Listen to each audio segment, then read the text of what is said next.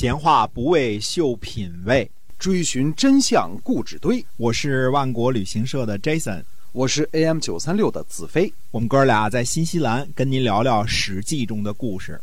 各位亲爱的听友们，大家好，欢迎来到我们的节目中啊，《史记》中的故事。呃，周一到到周五呢，都会为您更新啊。希望呢，这个能跟您一起呢，我们去多了解一下在那个年代所发生的那些个事情。我们这个节目啊，是由新西兰万国旅行社的 Jason 为您讲的。哎，这个我们是已经在本地做了二十多年的旅游了，是吧？二十二年的旅游，了，嗯嗯，提供本地最优质的这个目的地成团啊，这个像新西兰南北岛的旅行旅游啊，出游啊，对，在携程上是唯一没有。投诉的旅行社，就没有新西兰华人旅行社当中啊，可以说有口皆碑的啊。您可以在携程上查一下新西兰万国旅行社，是吧？对的，对的。嗯，好，那么接着还是讲史记中的故事啊。好，那么宋景公呢没有子嗣，嗯，就把宋元公的孙子啊子高的两个儿子公孙德和公孙启呢蓄养在宫中，但是没有决定呢谁做继承人，等于是。呃，过继啊，咱们现在话叫叫过继，过继了两个这个，嗯，叔伯的这个子侄。那这个时候呢，宋国的这个黄缓做右师，嗯，黄飞我呢做大司马，黄怀呢为司徒，凌不缓呢，呃，为左师，呃，岳佩呢为司成，呃，岳朱楚呢为大司寇。凌啊，这个。姓氏啊，这个氏呢，源于公子子陵，或者叫呃公子子陵呢，子为归，是宋共公的儿子啊。公元前呃往回倒一下啊，公元前五百九十四年的这个宋国的华元呢，去楚国做人质。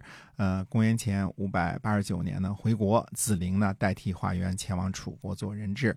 之后呢，公元前五百八十六年的时候呢，子陵结束其人质生涯呢，回国。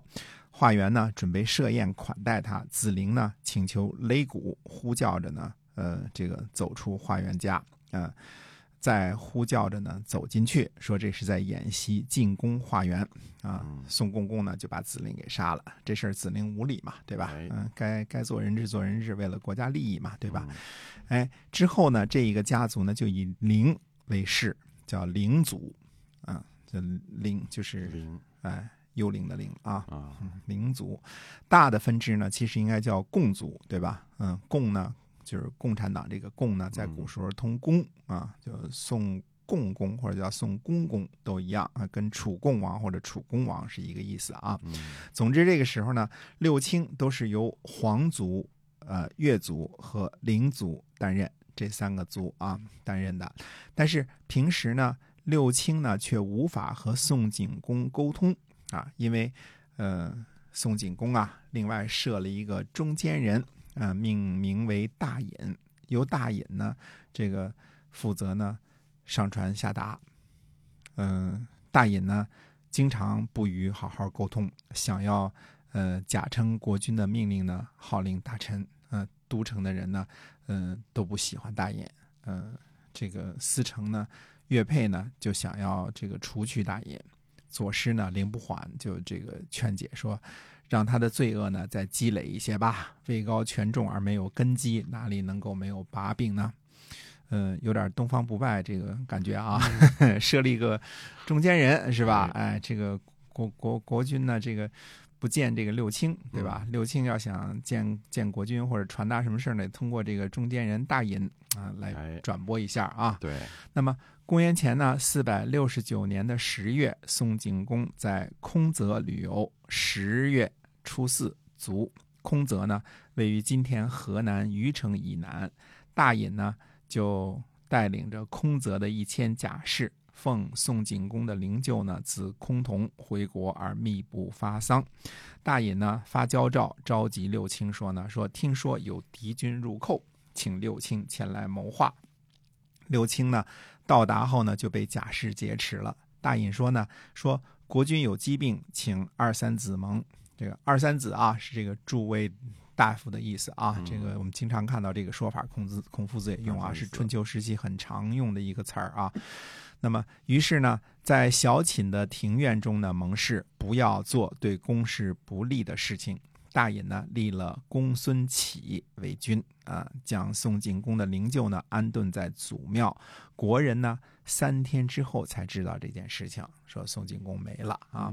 那么司成呢岳佩呢就让人在国中宣言说呢，说大隐呢蛊惑国君，自己专权擅利，现在国君呢无疾而终，死后呢又隐瞒消息，没有别的解释，就是大隐的罪过啊。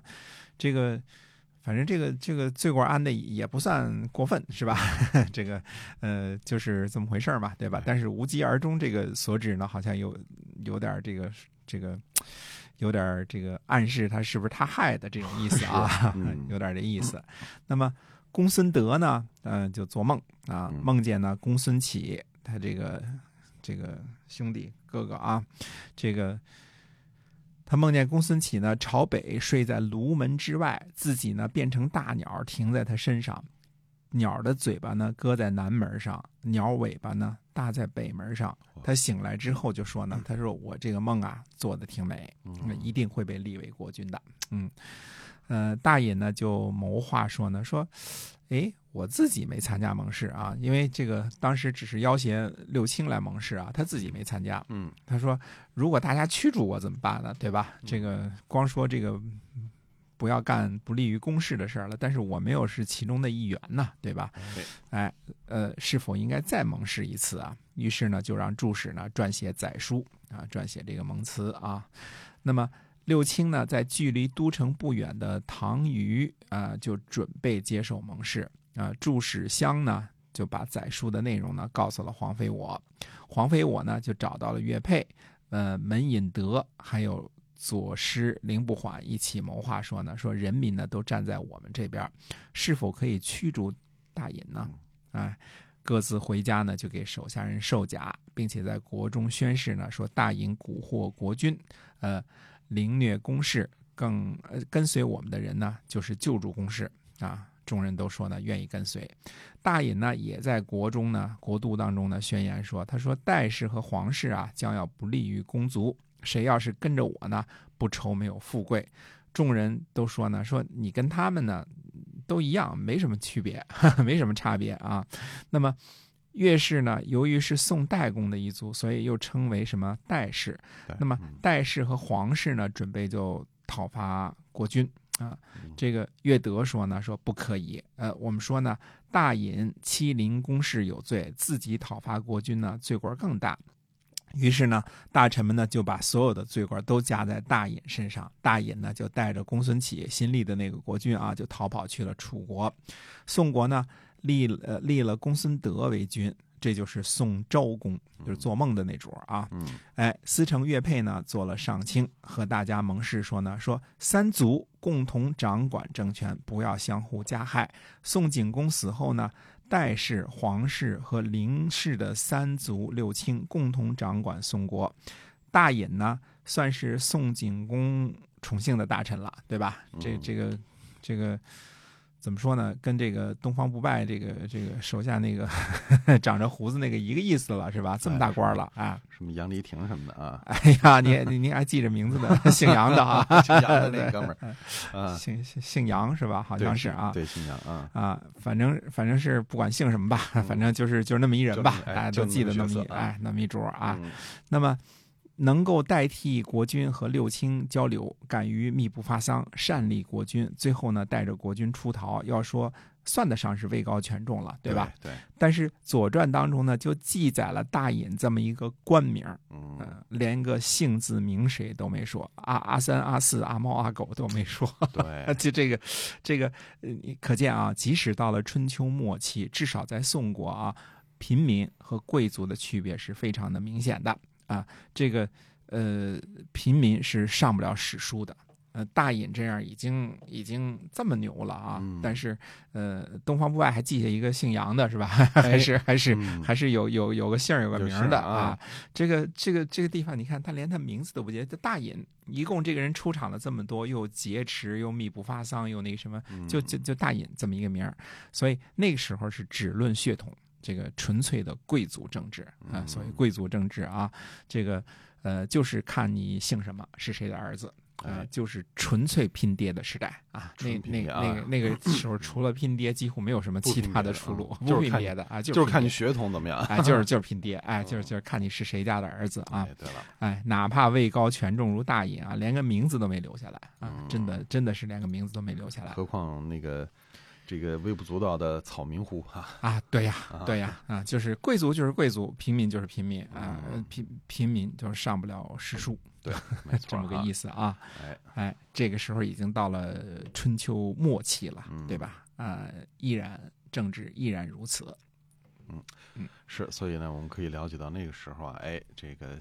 那个时候的政治是怎么样的啊？对，别说中国没有贵族，中国有贵族好几百年呢啊，是吧？纯粹贵族啊。对，就那个时代就已经是贵，而且是贵族政治了哈。哎，实行贵族政治。嗯，哎，好，非常，今天我们节目的这个时间呢差不多了，感谢您的收听，请您记住是由新西兰万国旅行社的 Jason 为您播讲的。哎，在下期同一节目我们再会，再会。